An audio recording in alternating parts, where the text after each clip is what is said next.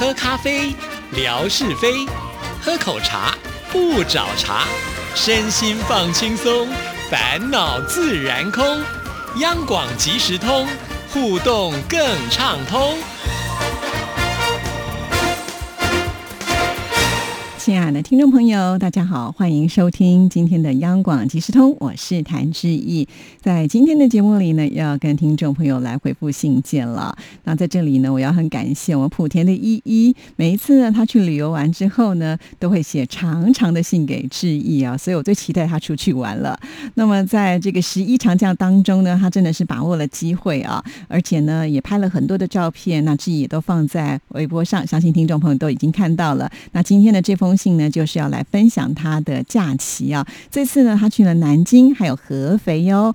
我们现在就来看这封信吧。这一节，我们一家三口避开了国庆日的第一天和十月七号，因为那两天是高峰期，所以一共是出行了五天。十月二号一早吃过早餐后，我们就搭乘莆田去往南京南的高铁，车行六小时四十分钟左右后抵达了南京南站。之后呢，再搭乘地铁去往我弟弟家，也就是南京江北的浦口区。妈妈早早就准备好了晚餐，吃过晚餐之后呢，我们就一起到了浦口区的堤坝散步。这边还特别挂号说，堤坝旁边是树林，树林再往外便是长江大桥了。哇！我念了这封信，我才知道，就是高铁的南京站还有分南京南站，所以是不是也有北站呢？显然真的是非常的大哈。我也看到说，从莆田要坐高铁要到南京南站呢，要六个多小时。六个小时四十分钟，你就将近快要七个小时了。我就想到我们台北到高雄啊，呃，搭乘这个高铁的话啊，大概呢是两个小时以内是可以到达的哈。所以我就在想，哇，其实这两个小时有的时候我都会觉得呃有点远啊。但是呢，要搭将近七个小时，真的要考验耐性啊。当然，我想高铁已经是最快的速度了。但是我比较好奇的是啊，一一你怎么买得到票呢？啊，我也知道在十一的时候，应该大家都要抢票吧？哈。像是在台湾呢，我们过年过节啊，这些啊铁路的票也是非常的难买，好像很多人呢，他们都要守在那个电脑旁啊，只要一开放卖票的时候就要去抢票，而且要动员很多人。不知道你们的状况是不是也是如此哦？好，我们继续再来看下一段。第二天，也就是十月三号，我们一起去了弘扬广场。弘扬广场有一间很大的游乐场，游乐场里面琳琅满目，像是珠海长隆一样。因为晨晨不是很喜欢，所以也只是走马看花的欣赏。之后路过了一间甜品屋，吃过了水果味道的冰淇淋后，我们发现了一间晨晨很爱的夹娃娃店铺，这是女生都很爱的夹娃娃屋。在第三次夹的时候，晨晨就便夹住了一个小熊动物。宝宝可把他乐坏了。之后呢，我们便回家吃饭和午休。其实看到这里，我就会觉得会心一笑哈。现在很多的父母亲的出去旅游，重点都是放在自己的孩子上，也就是说，孩子喜不喜欢是决定了旅游我们要去的地方。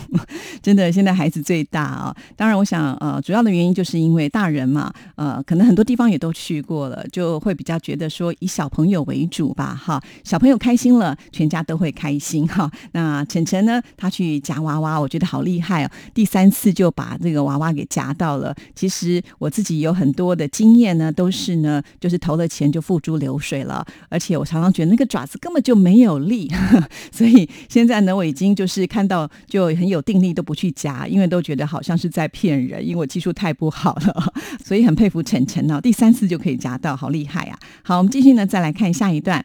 当日下午，我们去南京火车站旁的红山动物园和南京站只相隔了一个地铁站。十月三号是旅游观光的高峰，我们避开了上午，选择下午三点多才入园。可是依然人满为患，而且当天气温二十九到三十一度，甚是炎热啊！动物园内的动物种类颇多，有家禽、宠物、猛兽、猴子、大象等等。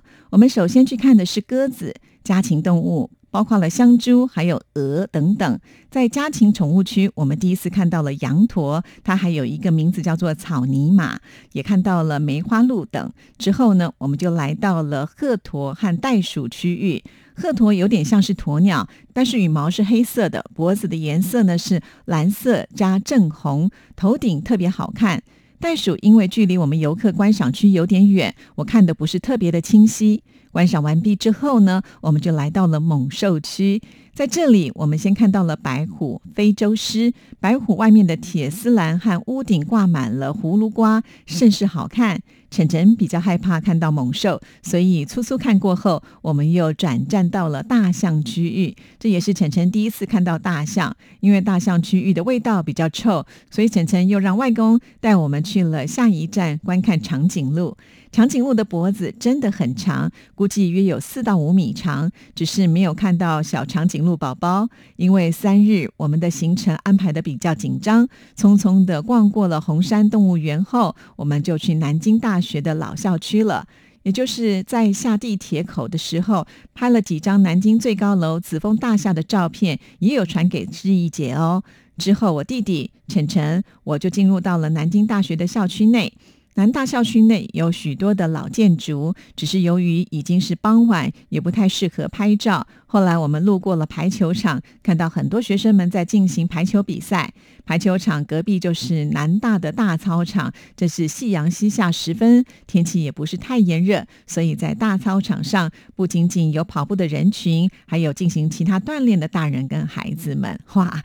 看到动物园的行程，当然，我想呢，也应该是为晨晨量身打造的。的确，好像呢，每一个家长也都蛮喜欢带小朋友去看动物的啊，因为以前可能没有真正的看到这些动物呢，在面前会很兴奋之外啊，它基本上还是会有一些所谓的教育的功能哈。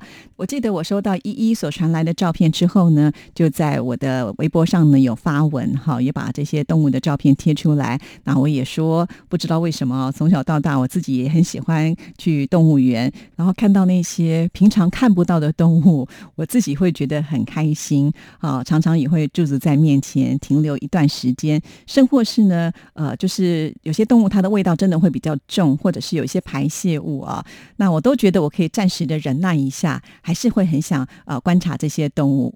那当 QQ 小的时候呢，其实我常常会建议说，我们全家就一起去动物园玩呢，但是呢，家人都会投反对票，就说。啊这动物园啊，夏天热的要命啊，冬天呢又冷的不得了，因为它毕竟呢是在比较空旷的地方嘛，哈，所以呢就没有这么多的地方可以遮阴挡雨的。然后呢，他们也会觉得动物园就是会有那个动物的臭味，所以比较不是那么的想去啊。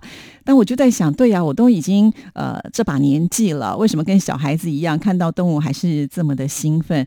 后来我想过，呃，可能的原因之一就是因为啊，有我小时候的记忆啊。那在这边要跟大家说一下，其实就在我们电台的附近，不是有一个圆山站嘛，对不对？好，圆山站旁边呢就有一个呃台北市立动物园。好，最早的时候呢就是在这里，而且呢动物园的旁边呢刚好就是一个儿童乐园呢，所以我们在那个河堤旁就会看到小小摩天轮啊，还有一些游乐设施。现在呢还有旋转木马是保留在那边，并没有拆掉哦。虽然没有在使用，但是经过的时候你还是可以看得到。哈，就是因为我从小住在大直，因此呢，就是在假日，如果爸爸有空啊，就会想说带我们去动物园玩啊。所以，呃，小时候呃去动物园玩就是一个非常奢侈的一个休闲娱乐哈。而且呢，只要到隔壁去，就可以到那个儿童娱乐中心，就是游乐园去玩，多开心啊哈。所以到现在为止呢，我都觉得我的那个心里面就是有一个很小的小朋友到那边去的时候呢，除了能够在看到动物我很兴奋之外，我当然也会想起小时候那种甜蜜的时光哈。那后来就是因为这个动物园它太小了，所以后来台北市政府呢就找到了木栅这一块地啊，那就开始整建，然后呢这个所有的动物就要搬家搬到木栅去。我还记得当时搬家呢是非常热闹的，还拍了一系列相关的影片，让大家知道说怎么样把这些动物移到这个木栅动物园去哈。尤其长颈鹿，刚才呢依依也有提。到就是长颈鹿的脖子非常的高，对不对？哈，那用什么样的交通工具把它载出去的时候，不会呢？因为它的脖子太长太高呢，去撞到一些障碍物啊。所以当时呢，好像是运用了这个专门的车子啊，会让它的头呢可以露出来。可是头上面好像有戴一个类似像帽子的头套哈。然后呢，经过比如说呃有这个天桥啦，或者是有电线的地方的时候呢，他们就会。慢慢的把他的那个帽子拉一下，哈，他的头就会低下来，就会穿越呢这些障碍物，而不会被打到。哈，所以我就觉得，哎，动物搬家其实也是挺有趣的，哈。当然，也就是因为依依的这一封信件，又勾起了我小时候的回忆啊。身边的插花跟大家来介绍一下，就是台北市动物园的一个搬家的故事啊。好，那我们继续回到这一封信来。从南大校区出来之后呢，我们又步行约二十到三十分钟，抵达了去年今天，也就是十月三号来过的必打卡最美书店，那就是南京先锋书店五台山总店。书店是在地下通道，先下了几个台阶，绕过前台，就需要再上一段坡，可以看到书店的中心区域了。先锋书店是类似教堂的风格，它也是一一到目前为止去过最完美的书店。不仅有琳琅满目的书籍、文创，还有一个中心交流区域，在这边会经常的举办一些作者发布会、读书会。交流会等等，就在文创区内一一拍下了游客们亲笔写的卡片、纸条，或者是他们把自己的火车票用夹子夹好，也就是志毅姐呢有在放假期间分享微博的内容。是啊，我们每一个离开故土家乡的人，到了南京总是要去玄武湖，或者是来书店走走。玄武湖是十月四号的行程，就留到下一封邮件来分享。哇，好棒哦！我们还有下一封邮件可以看哈。当然，这封信还没有念完哦。先到这边，我也要稍微聊一下，因为呢，这个先锋书店的照片之一，又把它贴在微博上，也得到很多的回响啊。现在的书店呢，我觉得跟过往传统的书店真的很不一样了，都是属于复合式的啊，也就是呢，包含了所有的文化创意呢在里面啊。像这样的书店呢，的确都是很受年轻人的喜爱。好，那我们继续再来看下一段，在卡片悬挂区域，一一看到有一张卡片，上面写着长沙到南京五小时四十二分，八万八千九百八十五公里，中南大学到南京理工大学，橘子洲玄武湖，这边还特别挂号注明。橘子洲之于长沙，就好比玄武湖之于南京，都是两座城市的母亲湖区，或者是说地标景点。刚好橘子洲依依之前也去过，所以特别的有感觉。后面还留有“但愿人常在，千里共婵娟”。落款的日期呢，也就是当天二零一九十月三号。看到依依呢留这段话的时候，我觉得非常的有意思啊。其实我们到很多景区的时候，会看到有些人的许愿卡什么之类的哈。在台湾呢，我看过一部啊电视剧，它里面就提到了有一个咖啡店，它会提供他们的咖啡杯垫哈。你可以透过这个咖啡杯垫呢来传情意，因为这故事就说到这个女主角。跟男主角其实彼此之间是互相喜欢的，可是都碍于颜面啊，都不太好意思开口呢，把自己的感情给说出来。所以呢，女主角去这边喝咖啡的时候，她就呢很诚实的把这段感情写在这个杯垫上哈，就放在这个桌子的呃那个透明垫下面。结果没有想到，男主角也来到这家咖啡店，然后看到了这样子的留言呢，哇，刚好跟他的心意完全的契合，所以呢，他也就写下了他的心愿呢。接下来就是很勇敢的呃，去跟这个女主角呢坦白他们的情谊啊。当然，最后呢，就是有情人终成眷属啦，是一个呃美好的佳话。不过，我就在想啊。可以在这么多的杯垫海当中呢，找到你想看到的内容，可见这彼此之间有一定的缘分的存在啊！不知道听众朋友有没有自己发生过类似像这样浪漫的故事，也可以呢写信来告诉志毅。好，我们继续呢，再来看下一段。依依也有看到萧寒磊的火车票别在卡片上，也是当日告白的卡片。依依想，这应该是刚读大学的同学到南京看到同学或者是女朋友，所以写下内心的独白。来吧，哈，这个刚好跟我刚刚讲的这段故事呢是呼应着。那希望呢，接下来那个女生能够看到这个卡片吧。好，再来看下一段。我们很多人一生中去过三四个城市的生活，比如大学是一座城市。工作是一个城市，甚至之后成家又是另外一座城市，而每一座城市各有特色，每个城市有自己的个性。比如温馨的厦门，我还记得弟弟当年第一次来到南京时，就给予南京最高的评价，既有北京帝都的古都特质，也有大连的大气、武汉的接地气，还有厦门的温馨跟浪漫。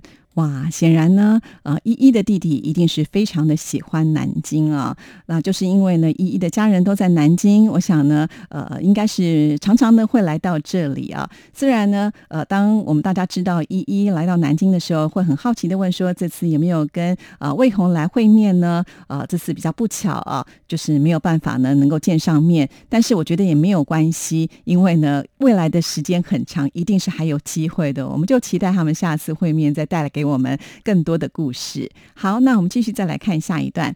时光匆匆，光阴荏苒，依依也忽然想起一年前来到这个书店，一一来不及看这些文创外挂的成千上万张的卡片，只是选购了一些书籍。若以后一一有机会，应该会花上一整天的时间，就去看看大家的卡片，亲笔写下的独白、表白或者是体会，那都是一个个的小故事，亦或是一段段的友情、爱情故事吧。就是从这样诸多的卡片当中，读到不同的人生态度、不同时代的人，七零、八零后、九零后，或者是零零后对生活的领悟等等。的确哦，我不知道在这个成千上万的卡片当中，会不会有我们亚洲之声或者是央广的听众朋友也在那边留过言哦？啊，就是呃，想起当年呃听广播时代的那种心情，哎，搞不好有哎，下次仔细的找找看看，可不可以找到一位，或者是呢，就从一一开始吧，你也可以把你听广播的故事呢写在上面，搞不好会有新的连结哦。好，那我们再来看下一段。出了书店，发生了一件现在想起来也很后怕的事情。我们在等红绿灯的时候，刚好有人群可以通行的时候，弟弟推着共用单车前行。因为我们买了三十多斤重的书籍，所以弟弟把书籍放在共用单车篮子里面推着。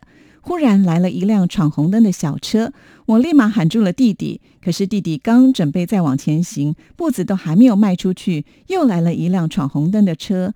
在主干道上居然有这样闯红灯，真的是把我们三个人给吓坏了。所以，当我们要出行的时候，安全是第一位的。也很希望 RTI 所有的听友们出门的时候要多多留心安全隐患，宁可慢一点。比如刚刚绿灯的时候，我们要稍微缓一下，再过几秒后再通行，避免我们遇到这样子不好的情况。一一就先写到这儿，十月四号和五号的行程就留到下一封信再给大家来分享吧。祝安好，哇，非常的谢谢依依啊，在最后呢还不断要提醒叮咛大家，出去玩的时候要注意安全，真的是把大家都当做是家人了。像这样闯红灯的行为，其实应该会越来越少吧？因为据我所知呢，现在在大陆的一个交通违规的取缔上是非常的严格啊，都可以透过这个监视器呢，呃，就可以发现，如果你有违规的话，马上就会受到处罚啊，罚钱事小，好像呢还会扣点嘛，对不对？如果这个点数被扣完的话，您恐怕就不能够开车了。其实我觉得，对于交通的管理上来讲，这样子的一种严刑峻法呢是有必要的，才能够遏止那一些不守法的人。当然，我们自己呢在走路啦，或者是呃开车当中呢，还是要多多的小心，还是要多留神一些啦。哈，好，那看到依依呢，你们买了三十多。新的书，我都觉得非常的佩服啊，也很好奇依依到底买了什么样的书籍，是不是呢？也可以在下一封信来跟我们做分享。依依真的是很棒，很爱念书啊。呃，即使没有去书店，在假日的时候也会带着晨晨一起到图书馆去借很多的书。以后你读了什么好书，也欢迎呢分享给我们大家。但是说到买书啊。我现在呢都采取另外一种方式，即便呢我会去呃成品书店，我想有一段时间听众朋友应该都知道，我常常去那边吃晚餐呢，因为要接小孩的时间卡的有两个小时的空档，那我我回家再出来又觉得麻烦，所以呢我就会想说在书店里面看看书好了。有的时候我看到这些书，我当下都不会买，我反而是回家之后呢就上网透过网络去购买哈，因为常买这些东西呀，就是在网络上会有一些回馈跟折扣啊，那这样。样子呢，我也不用拎得很重的书哈，这是我自己啊现在买书的一种方式啊。当然，我想每一个人的习惯不一样啦哈。那有的时候呢，你真的是看到好书一秒也不想等，也有这种情况，你就想要把它买回来啊。啊，可见这个真的是爱书成痴的人才会这么做了。好了，今天时间到，就先跟大家聊到这里了。呃，还有其他的信件，我们就留到下一次再跟听众朋友做分享了。谢谢您的收听，祝福您，拜拜。